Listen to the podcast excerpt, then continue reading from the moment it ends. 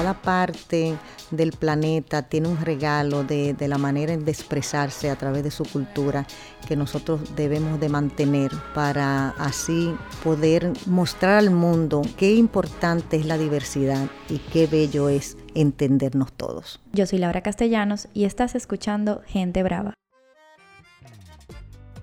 Irka Mateo nos recibió en Nueva York en el Alto Manhattan con la misma alegría con la que canta sus canciones. Irka ha viajado el mundo y es del mundo, pero sobre todo es del arte, en todas sus formas.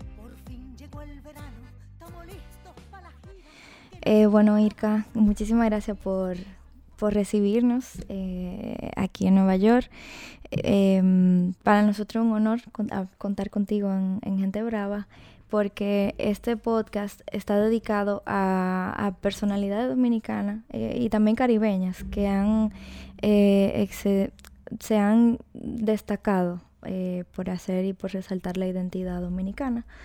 quiero comenzar hablando un poquito sobre tu nueva producción y lo que estás haciendo aquí en Nueva York. Primero, tu, tu, última producción fue Vamos a gozar.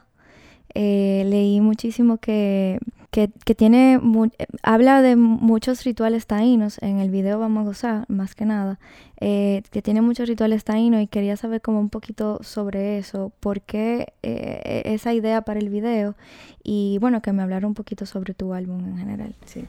Bueno, pues este, también muchísimas gracias por pensar en mí para, para este podcast y, contribuir a lo que es eh, la recopilación y la difusión de, la identidad dominicana. Para mí es muy importante que, esto también llegue a la gente. Pues mira, vamos a gozar.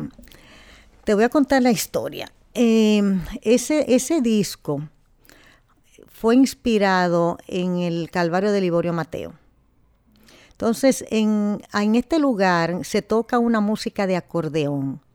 Y, los géneros que se tocan son la comarca, que son a Liborio Mateo, y luego se toca la mangulina, el carabiné y el merengue sureño. Es una música muy festiva y aparte de la comarca, que es una música sagrada.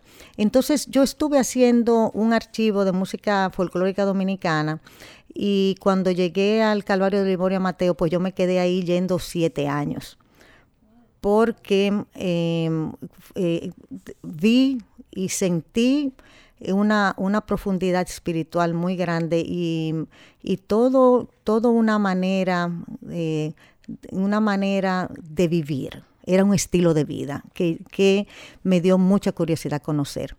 Entonces, em, a través de los años, yo comencé a ver la armonía, la devoción que, que existía ahí, porque es parte de la religiosidad popular dominicana.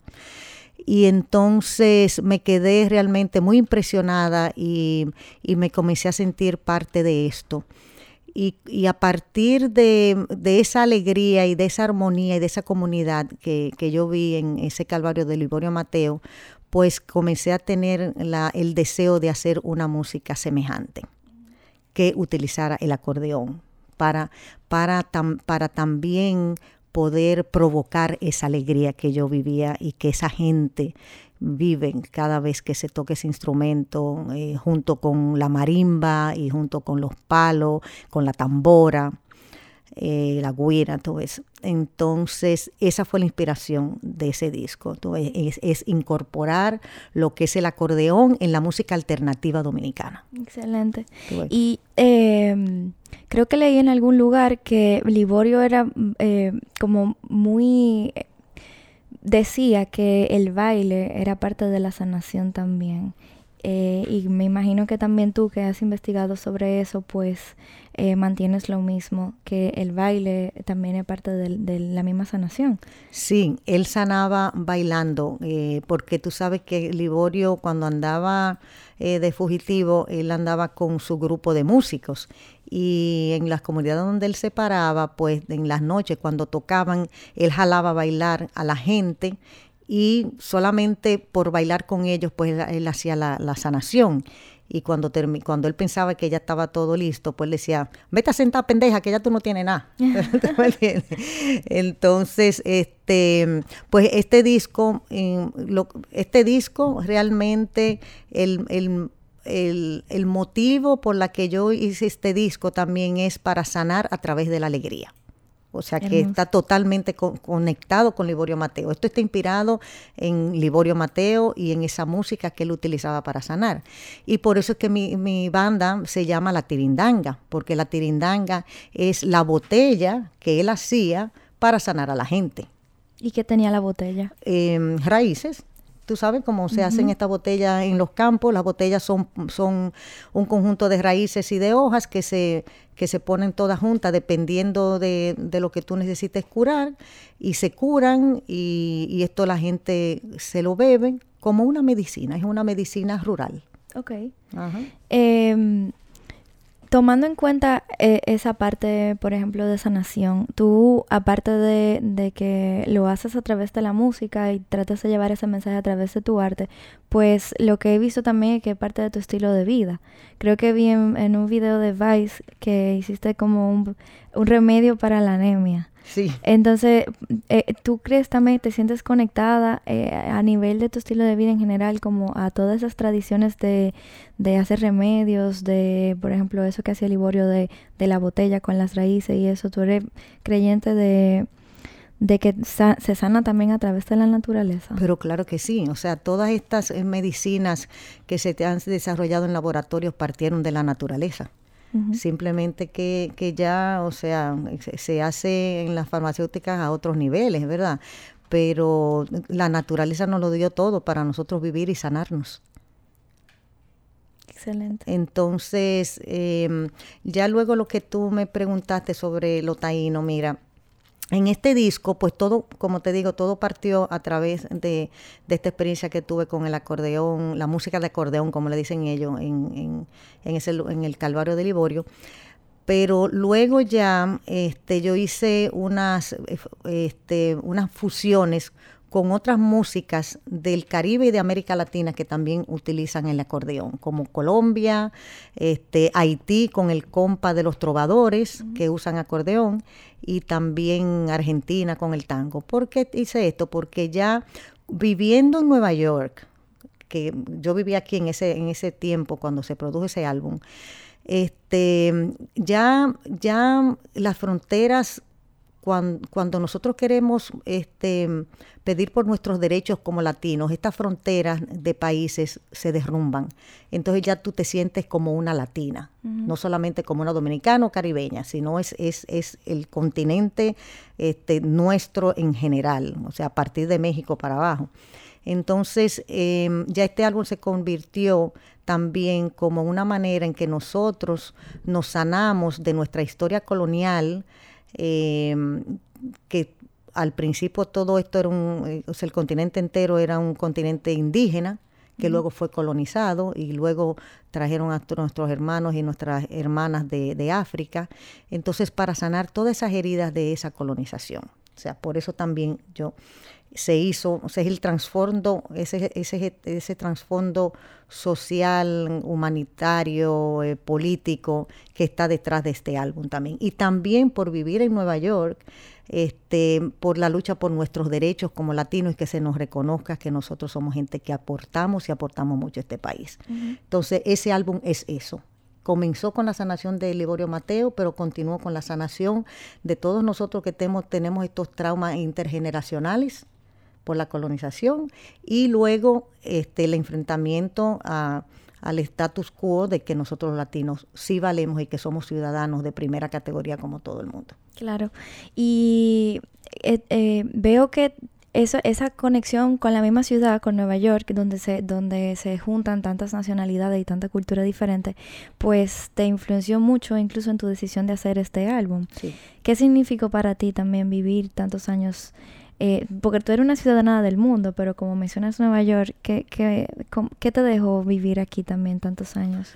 Uy, este, aprender, en Nueva York me enseñó muchísimas cosas y en cuanto a la música, em, me enseñó eh, cómo todos nosotros estamos conectados eh, a través de, la, historia común, como te digo. O sea, que porque aquí, si tú quieres ir a Puerto Rico o a, Barbados o, a Colombia, pues tú y vives en, la República Dominicana, pues se te haría carísimo tener, primero tener que buscar visa y después ir a los sitios y tal y tal. Aquí en Nueva York tú lo tienes todo. Entonces tú puedes conocer gente de las diferentes, de los diferentes países simplemente cogiendo un tren y viajando media hora.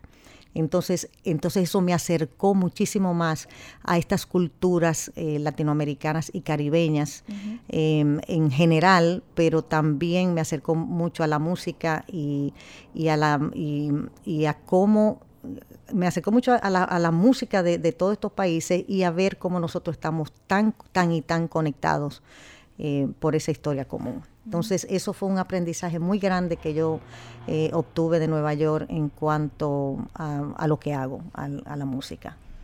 Eh, y mencionabas también algo de, de, colonialismo, como de sanar ese colonialismo que tenemos en común todos los latinoamericanos. Y me llevó a una historia que leí sobre ti, sobre la canción del Faro Colón eh, que no sé si fue la razón por la que tuviste que salir cuando lanzaron esa canción en los 80, pero cuéntame un poquito de esa historia de, la canción del Faro Colón y lo que pasó eh, que tuviste que salir de ahí. Bueno, pues este nosotros vivíamos en Brasil en esa época y, yo estaba muy desconectada en esos momentos de la isla y cuando llegamos pues nos eh, encontré eh, este, faro, o sea, y, fue una indignación muy grande que escribí estas letras, a la cual Tadeo le puso música y, hizo los arreglos. Entonces fue una canción que se hizo viral. Y, pero la cantamos em, en, la, Bienal de Arte Visual, era la inauguración de la Bienal de Artes Visuales en el Museo del Hombre, el Museo, eh, el Museo de Arte Dominicano. ¿Cómo se llama? El de Arte Moderno. Museo, de, Arte, Moderno. Dominicano. El Museo de Arte Moderno eh, tenía eh, una bienal, la inauguración de una bienal que coincidía con el 500 aniversario del descubrimiento de América, ah. como ellos lo, lo, publicitaban. Entonces, este, pues la gente pidió el faro, y, pero estaba todo el gobierno de Balaguer. Y tú sabes cómo eran de intolerantes, entonces este, a, las primeras estrofas de la canción pues recibimos la visita en el escenario de los militares que nos sacaron a punta de, armas largas del escenario. Y entonces... ¿Y lo amenazaron ah, de que tenían que salir entonces? No, no nos amenazaron de nada, simplemente ya luego nos dimos cuenta de que, bueno, eh, la manager que teníamos ya no nos podía apoyar, la, la compañía de patrocinio que teníamos eh, detrás de nosotros no podía hacer, no podía continuar trabajando con nosotros, donde teníamos una residencia no podían eh, eh, recibirnos porque le podían cerrar el local. Entonces ya nos convertimos en, en ovejas negras y nos fuimos para Canadá. Claro. Y bueno, tú viviste en Canadá un tiempo, has vivido en otros países y, y eres una ciudadana del mundo tu, tu producción musical, como, la conocemos, que empezó luego de esa experiencia que acabas de contar, o bueno, ya venía, pero ya un poquito más independiente como Irka Mateo, pues comenzó un poco después. ¿Cómo, ¿Qué se siente crear música raíz eh, de tu ciudad natal o de tu tierra natal fuera de tu tierra natal? A pesar de que yo sé que tú estás muy conectada con la isla, pero ¿cómo fue ese proceso en el extranjero? Bueno, ese proceso Em, lo inicié en el momento en que yo me sentía, llegó un momento en que yo me sentía muy universal y sin raíces, porque había ya vivido en varios lugares en el mundo, hablaba otros idiomas y había recogido mucho de todas estas vivencias, pero como había salido temprano de casa, muy joven, pues me faltaba mi identidad dominicana. Entonces ahí es que yo vuelvo a Santo Domingo y yo estuve allá del 1997 al, al 2007 cuando volví a Nueva York. Y porque me, me faltaba realmente afianzarme y, descubrir eh, toda esa música folclórica que una vez ya yo había comenzado a, estudiar y a ver y me faltaba, me faltaba consolidar mi, identidad dominicana. Entonces a eso yo fui a República Dominicana, a dominicanizarme. Y cuando ya este, llegó el tiempo de volver a salir, porque este, siempre por, o sea, siempre hay una razón por la que me tengo que ir de nuevo. y, o que me llevan, me llevan. Y entonces, pues, pues yo, yo hago estas canciones a partir de todas esas vivencias que me, que me anclan a mis orígenes primeros. Pues, entonces, aunque yo esté en Nueva York o que esté a Los Ángeles, esa, esa, ese folclore dominicano, esas historias dominicanas, eh, siempre están conmigo y, y, de una manera u otra este, siempre están presentes en mis canciones. Generalmente eh, con la música, con, lo, con el folclore de, los tambores y ya luego se hace la mezcla de también de todo mi background, tú sabes, cosmopolita que yo tengo, pero, pero siempre está presente de alguna manera. Y en ese periodo fue el, periodo en que visitaste como todos los campos, eh, que leí sobre eso un poco, y también leí que en ese periodo también, o no sé si desde antes, tenías una relación muy cercana con Luis Díaz, y bueno, con ya los folcloristas Duluc y, y bueno, demás personalidades dominicanas que también tienen muchísimo que ver. Eh, ¿Cómo fue esa relación con, Luis Díaz? Y también me gustaría saber un poquito más sobre la experiencia de los campos que pudiste ver en tus investigaciones allá. Pues mira, eh, cuando yo llegué a la República Dominicana, Luis me llevó a los campos. Él fue el primero que me llevó a, Milla, a Villamella y él se convirtió como en mi mentor del folclore dominicano. Nos íbamos, yo lo iba a pasar, lo pasaba a buscar y nos íbamos con las grabadoras, con, con cuadernos de, de, pentagramado para escribir los ritmos de, los tambores.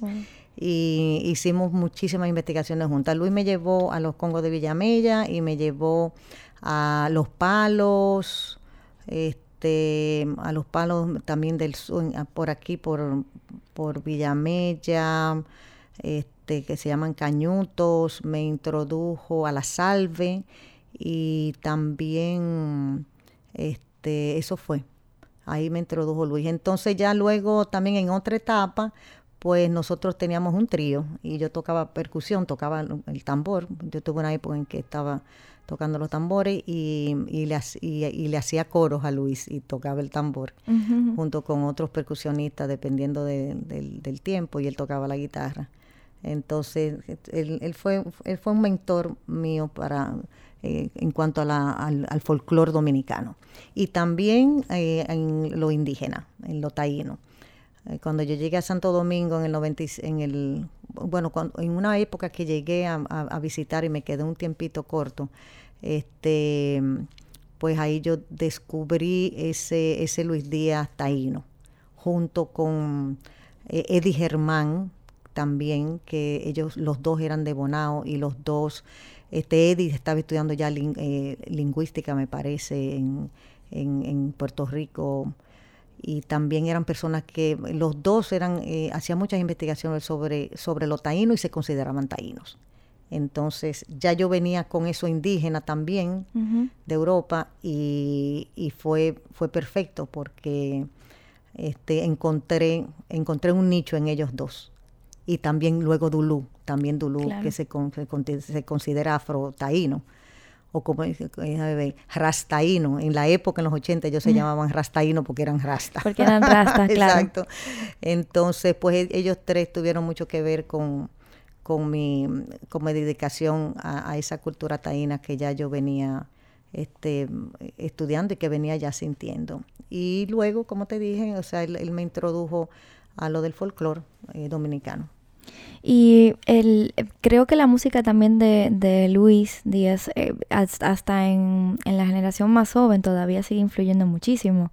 Eh, porque en la música alternativa todos tienen como referente a ti, a Xiomara, a Luis Díaz, o sea, eh, son como un grupo de, de, de, personas que en esa época se pusieron como a investigar y también como a celebrar esa identidad. Eh, con, con, tus investigaciones en los pueblos, entonces recolectabas esos, esos ritmos y luego los mezclabas con cosas que ya sabías o replicabas de alguna forma como esos mismos ritmos? Este, a veces yo replicaba la forma de, de, de, la, de las, estructuras de las composiciones. Por ejemplo, los palos es una sola melodía con un coro con diferentes textos. Entonces, por ejemplo, yo he replicado esa estructura. Eh, pero si no, también hago melodías que son ajenas al ritmo, pero utilizando el, ritmo del género en sí. Tú ves, o sea que, que, hay muchas maneras en que esto ha salido, tú ves. Este, en que, en que, he manifestado lo que he aprendido en los campos. Pero sí, eso es. Esa mezcla de ritmos, eh, como ya con ritmos más actuales. Sí, y luego también em, hago esas, esas, esas mezclas de, por ejemplo, de algún ritmo hasta popular dominicano con otro ritmo popular de otro lugar a través del acordeón, por ejemplo, en, Vamos a Gozar.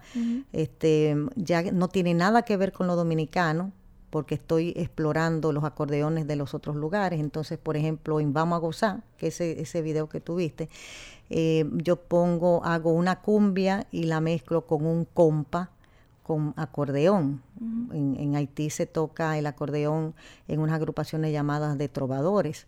Se toca compa con, el acordeón. Entonces eh, los tiempos son semejantes, entonces eso me dio, me dio la facilidad de yo poder mezclar una cumbia con un compa, tú ves, a través de, ese instrumento. Claro. Entonces, pues eso es. Eh, eh, todo sale diferente, tú ves, todo, todo depende porque uno nunca planifica lo que va a componer. Es algo que es una idea que te surge y, esa idea te lleva por caminos insospechados hasta que la eso, canción Eso es lo que te iba a preguntar también, como tu proceso creativo. Tú escribes primero, tú creas la melodía primero. Yo sé que hay algunos artistas que, por ejemplo, que tocan la guitarra y primero tocan la guitarra y entonces luego a partir de ahí pues entonces van incorporando otros instrumentos. Eh, no sé si en tu caso como tú cantas también, pues escribes primero y luego haces la música. También depende. También depende, por ejemplo, yo puedo tener un puedo tener este algo que me motive a escribir eh, un texto y, y, luego a eso le, luego a eso le pongo un ritmo, toco un ritmo en el tambor, por ejemplo, uno, unos congos, una zarandunga, una bomba, una jacana, y luego entonces busco unos acordes en la guitarra, o simplemente tú tienes una guitarra y, toca la guitarra y vas, vas haciendo los acordes y vas creando la melodía y después hace la letra, o la letra y la melodía vienen juntos con, los acordes o, con, o con la percusión, todo depende, cada caso es diferente. Cada canción es diferente. Sí, claro, cada canción es diferente, el proceso creativo es diferente, o sea, yo no, no tengo una manera de hacer las canciones. Claro.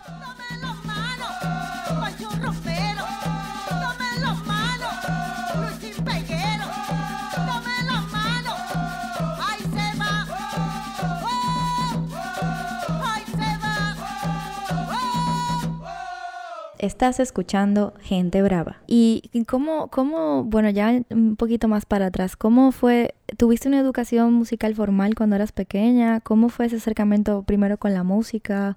Eh, háblanos un poquito de eso. Pues yo desde pequeña siempre, bueno, yo estuve en, clases de guitarra desde pequeñita y luego pues, em, y me encantaba cantar, a mí siempre me encantaba cantar.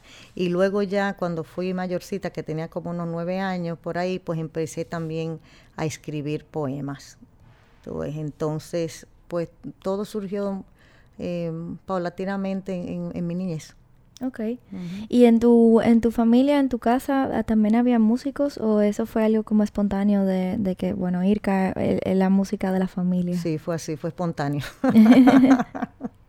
¿Cómo eh, llegaste a, a, allá a tomártelo más en serio? Pues este mm, siempre me lo tomé en serio porque eh, cuando no era profesional siempre me lo tomé en serio porque era mi manera de expresarme cuando, cuando, cuando necesitaba eh, poner, poner mi esencia en el mundo, siempre cantaba. Hasta que un día ya decidí de hacerlo profesionalmente. Claro. Em, para eso hay que tener mucho coraje, para poner su esencia así a través del, del arte en general, porque eh, se da muchísimo que gente que tal vez tiene mucho talento artístico, pues se ve en un círculo toda su vida no haciendo lo que le gusta o no transmitiendo ese mensaje que tiene divino, tal vez. Em, siempre te sentiste con la libertad como de hacer lo que, lo que querías y de expresarte sin miedo. Sí, sí. Siempre, siempre he hecho lo que, siempre he hecho eh, lo que he sentido que debería de hacer. O sea, sin mirar, sin mirar lo que tal vez lo que se espere de mí, sino, sino confiar en, esa misión que tú crees que tú tienes en tu vida. Tú sabes, en ese, en, ese llamado, en esa este en ese regalo, en ese talento, en esa necesidad. Tú ves, porque yo irme para los campos sola, ahí a, saber de Liborio Mateo, a, grabar música, a hablar con los campesinos, a hacer entrevistas, eso es algo que, o sea, que me sale del alma. ¿Tú entiendes? O sea, no es algo que yo planifico ni nada, es como que es que es una pasión que tú tienes que hacerlo, porque si no eres infeliz. Claro. Y eso fue, y eso es lo que tú traes al, al, mundo para compartir con la gente y para hacer este, de este mundo algo mejor. Claro. ¿Entiendes? O sea, es simplemente eso, es seguir, seguir tu llamado, seguir tu instinto. Y, y con la música es lo mismo, y con la cultura taína es lo mismo. Esas son mis tres pasiones tú sabes, el folclore dominicano, este, esa cultura dominicana que está en los campos, esa cultura primigenia, también la cultura africana, claro, porque, o sea, la cultura africana está en, ese folclore, porque es máximamente en nuestro legado africano, entonces, entonces ya luego la cultura taína, la mitología, me, es una pasión para mí, y, y luego, y la espiritualidad taína y ya luego cantar y transmitir, transmitir ese canto, transmitir, transmitir esa voz que sale desde, tu, desde esa esencia para que llegue a tu corazón y, se transforme en algo bello. Qué lindo eso. Ella, eh, eh, tú mencionas la palabra espiritualidad. Eh, ¿Tuviste alguna educación espiritual creciendo o fuiste descubriendo poco a poco como eh, dentro de ya de tus investigaciones como taína y ya del folclore dominicano, pues fuiste, fuiste, descubriendo ya un poquito más tu espiritualidad en ese momento. Sí, yo tuve una educación este, católica, pero, pero no muy, no muy fuerte, por suerte. Y luego, este, visitando los campos, comencé a descubrir la religiosidad popular dominicana Luego empecé a, descubrir la división indígena de la, religiosidad, de la religiosidad popular y ya luego a través de la lectura de la mitología de, y de la espiritualidad taína, pues entonces ya totalmente em, comencé a, hacer mi propio panteón y mi propia, y mi, propia espiritualidad que, que, está basada en las deidades taínas. Y cómo, cómo eso se mantiene vivo todavía, esa, esa idiosincrasia taína en República Dominicana, como esa espiritualidad, porque sí veo la afrodescendencia mucho más latente. No sé si es porque tal vez pues lo conozco más o me ha llegado mucha más información, pero no, no tengo tanto conocimiento de, de esa idiosincrasia taína y yo soy dominicana también. ¿Cómo, ¿Por qué pasa eso de que porque primero de todo se niega la indigeneidad en la República Dominicana. Se dice, se ha perpetuado la creencia de que no quedó nada. Entonces es algo que está muy subterráneo.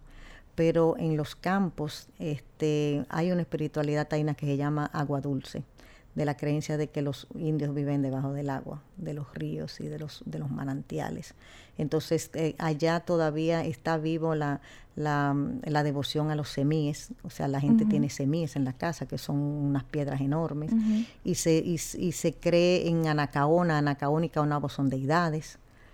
Tú ves, o sea, que ya... Eh, eh, actuales caciques y cacicas han pasado a, convertirse en divinidades, que, que han conservado más o menos sus nombres, pero que también han variado un poco a través de los años y tal. O sea que hay una espiritualidad taína eh, eh, viva y algo que, se, que es el, el seminismo, que es el seminismo, que, que, es, por ejemplo, esto, este, la, la devoción a las piedras.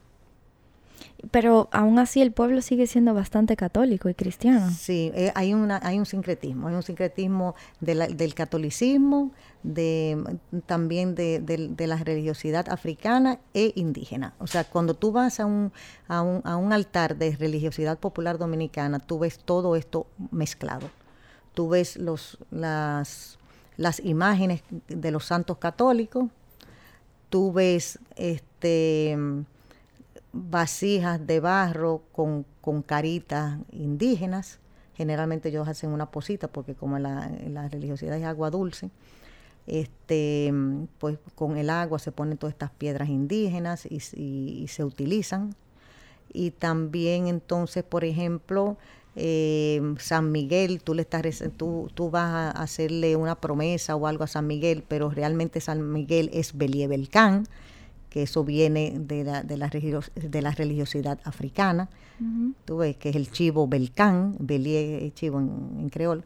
Entonces, así es, este, cada santo, cada, porque tú sabes que en la, en la, en la época de la colonización era, era prohibido tú continuar y practicar tu religión con la que tú venías, de tú de África o de los mismos taínos. Claro. Entonces ellos lo que utilizaban era la imagen que le daban los españoles, pero detrás de eso estaba la, real devoción, que era ese, esa, esa, esa divinidad africana o, taína.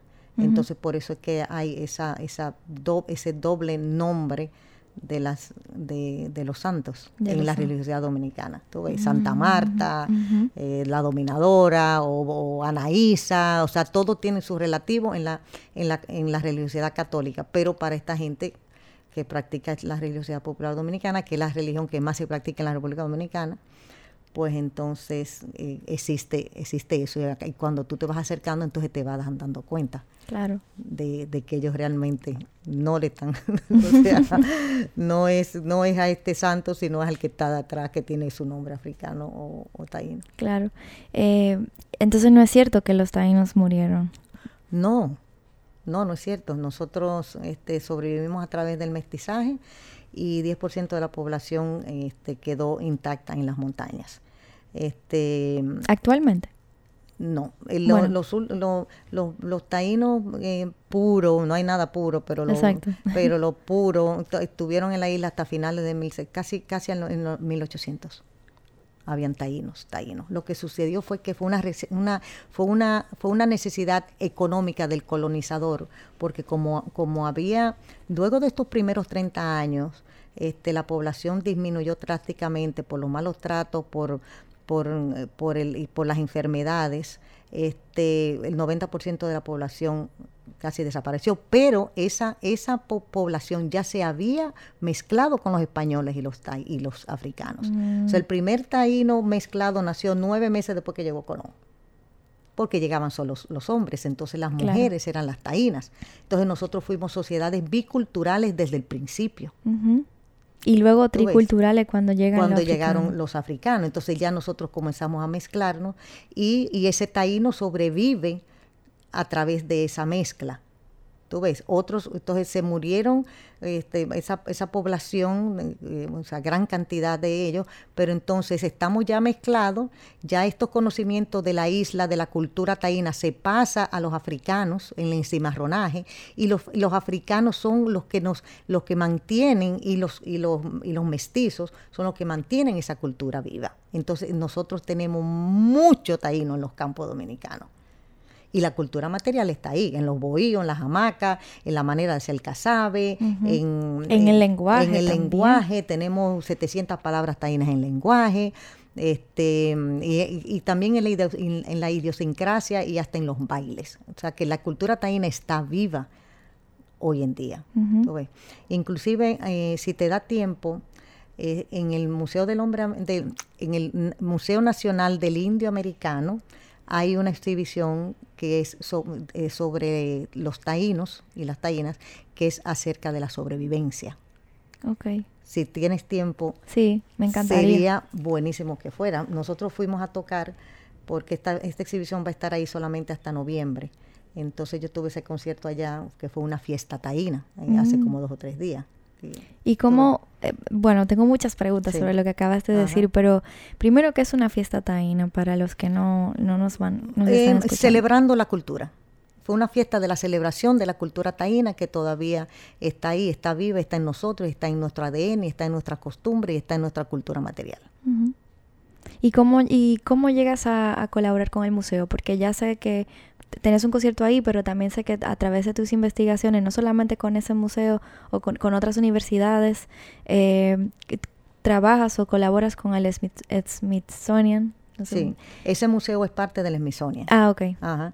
Este, cuando yo llegué a Nueva York en el 1997, este, yo vine porque me trajo un, un, productor americano para trabajar juntos. Y de ahí salió este, este, bueno, este, este disco Vamos a gozar también, que fue al, final, pero, pero yo vine por la música, pero a los tres meses, este, eh, fui a visitar a mi amigo Jorge Esteve, que es un dominicano que, que es un líder también aquí en Nueva York sobre, sobre la sobrevivencia taína y, tiene un grupo bastante grande.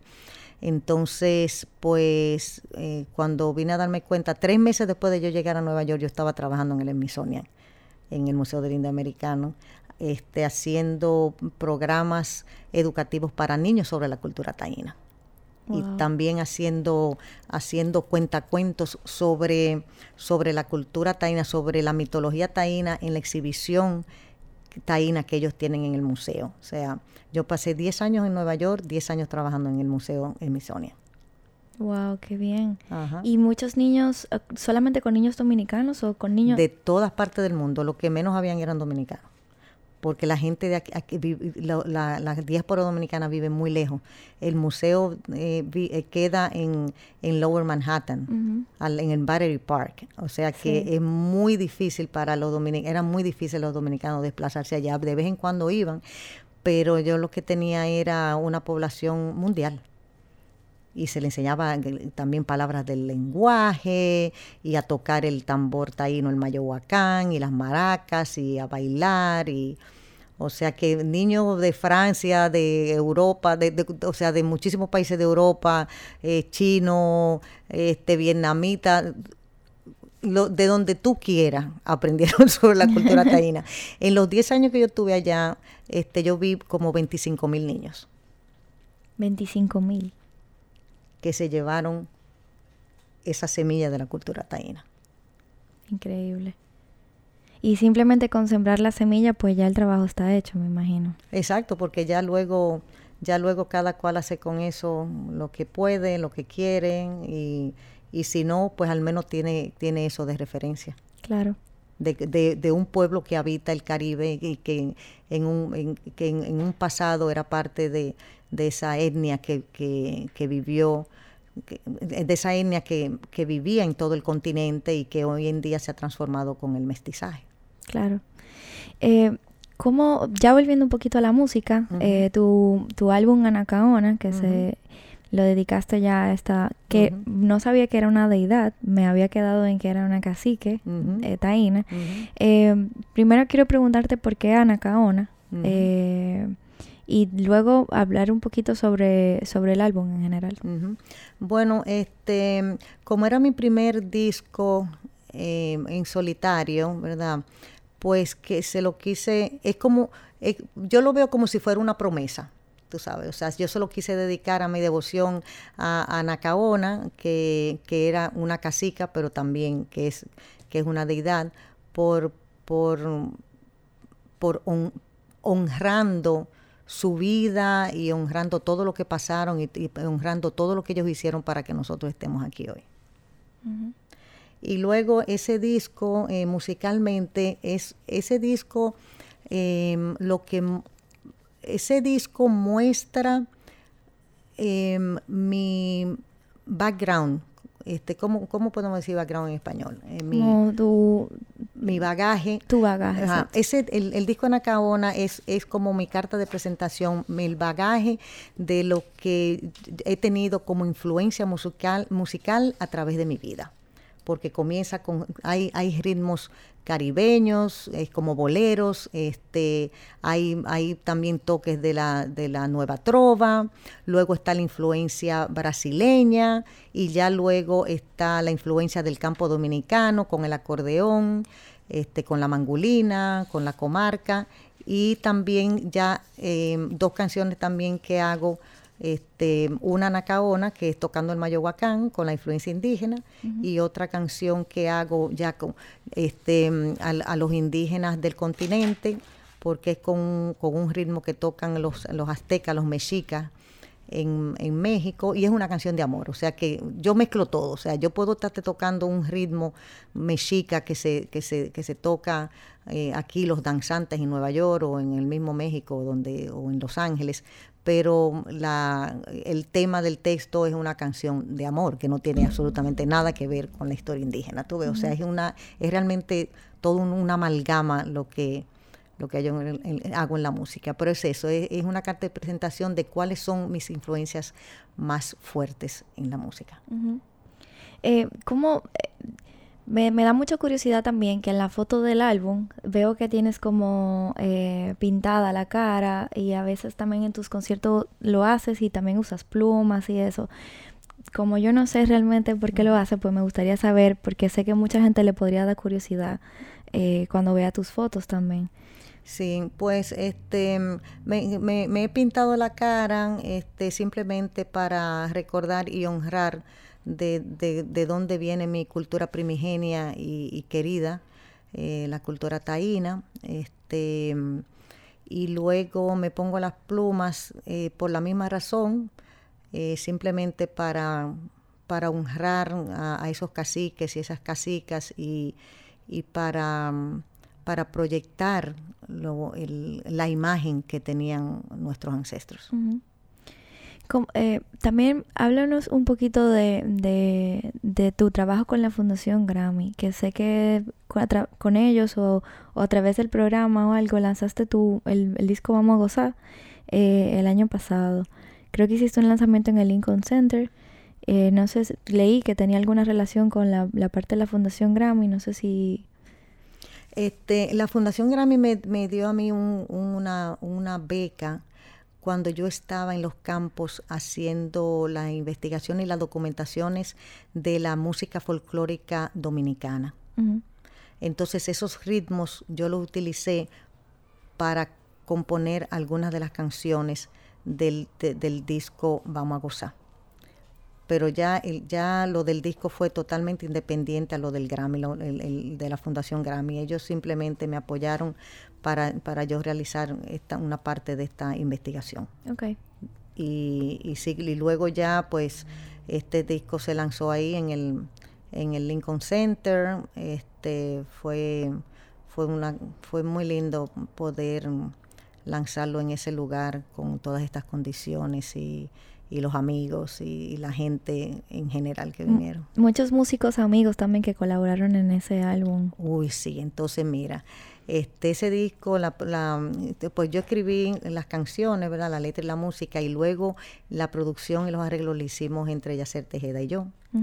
Y luego los músicos, que ese disco también se grabó entre Estados Unidos y, y la República Dominicana. Tocaron en la percusión Joel Guzmán, que es de Puerto Plata, tocó este el Bobadilla, el Boba, también tocó, este, este eh, Otoniel Vargas en la batería, Otoniel Nicolás en la batería en la República Dominicana, Junior Feliz en el bajo allá, aquí Kyle, Kyle Miles, que es un americano, este, y, y, en la, y en el acordeón, este Marieli, Marieli, eh, oye, en el acordeón, en el acordeón Mary Spencer Knapp, que ella es, ella es de New Jersey y grabó en ese disco y, todavía sigue tocando conmigo en el acordeón aquí en, Nueva York. Yo tengo mi grupo en Nueva York que está funcionando y cuando vengo toco, tocamos juntos. Y luego eh, Leo Pimentel tocó también allá en la República Dominicana. O sea que se grabó entre los dos lugares y con todas esas colaboraciones de toda esta gente eh, nuestra. Qué bonito. Y qué bonito trabajo en comunidad también. Sí, no, eso fue una belleza. Nosotros lo pasamos súper bien. Eso se, se, entonces el, productor y el, el, que fue el ingeniero y, y, la mezcla la hizo Danny Bloom, que fue el que me trajo a mí a los Estados Unidos con mi visa de trabajo. Wow. Exacto. Entonces, y él vivía en Woodstock, allá en Upstate New York. Y entonces ya tú sabes, nos desplazamos para allá y dormíamos allá y, fue una, o sea, grabar ese disco fue una fiesta, una belleza. una gozadera. una gozadera total. Desde, bueno, ya, ya Ser y yo empezamos a gozar desde la producción y ya, ya se involucraron ya todos los muchachos y esa gozadera continuó allá en Woodstock y, y luego en la República Dominicana, en Santo Domingo. Qué bonito. Tú lo haces ver como súper fácil al mismo tiempo, como tu dedicación a la música y a lo que te gusta. ¿Ha sido, ha sido fácil siempre? Bueno, este, la, producir, crear, crear nunca es fácil, tú sabes, o sea, hay que, hay que ponerle tiempo y, y realmente foco y y dedicación. Y luego ya los ensayos y los arreglos. Es, mucho trabajo, la música es mucho trabajo. O sea, parece muy fácil cuando tú estás en un escenario y te estás riendo y andas bailando, pero todo lo que está atrás de eso es mucho trabajo. Pero si es, pero si es tu pasión, tú lo haces siempre con, con la alegría y con, y, con, con, ese convencimiento de que esto, esto va a valer la pena. Claro. Eh, ¿Qué, si fueras algún instrumento, cuál serías? Este, un mayobacán. Un mayobacán. ¿Me podrías explicar lo, que es? Porque yo realmente no sé lo que es. Es el tambor taíno. El tambor taíno. Sí, tradicional.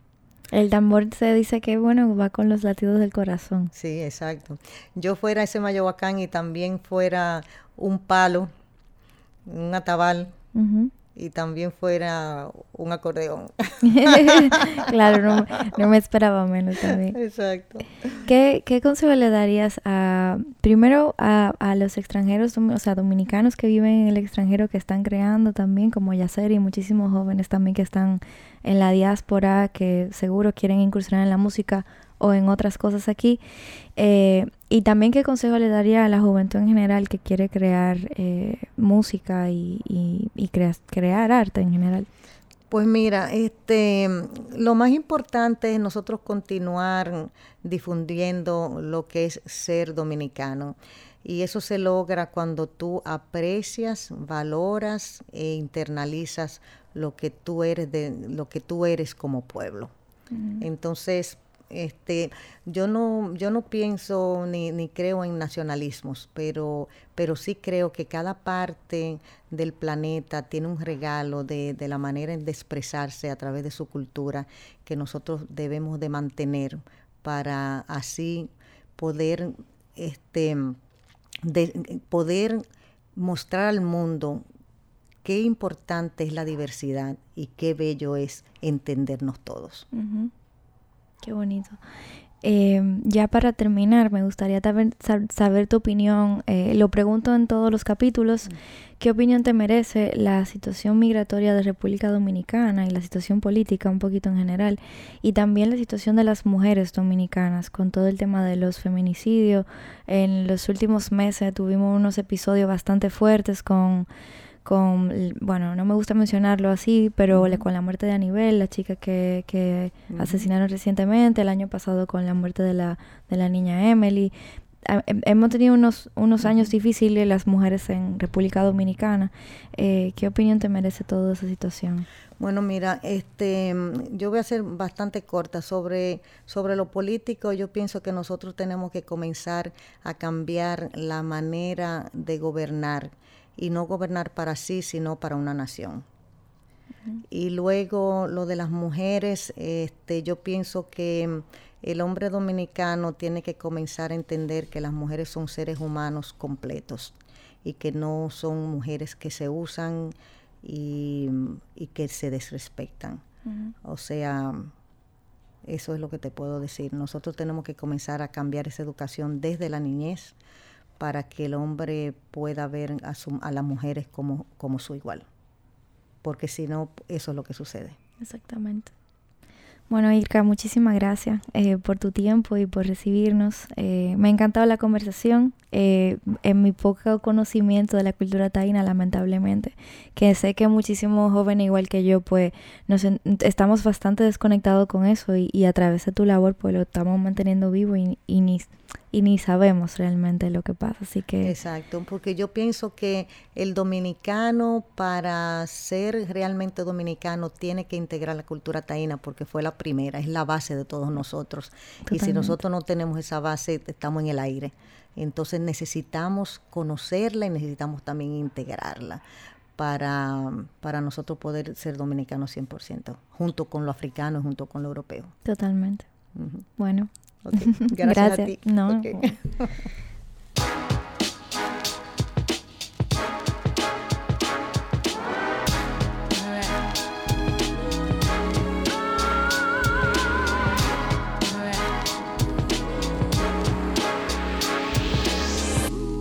Yo soy Laura Castellanos y estás escuchando Gente Brava.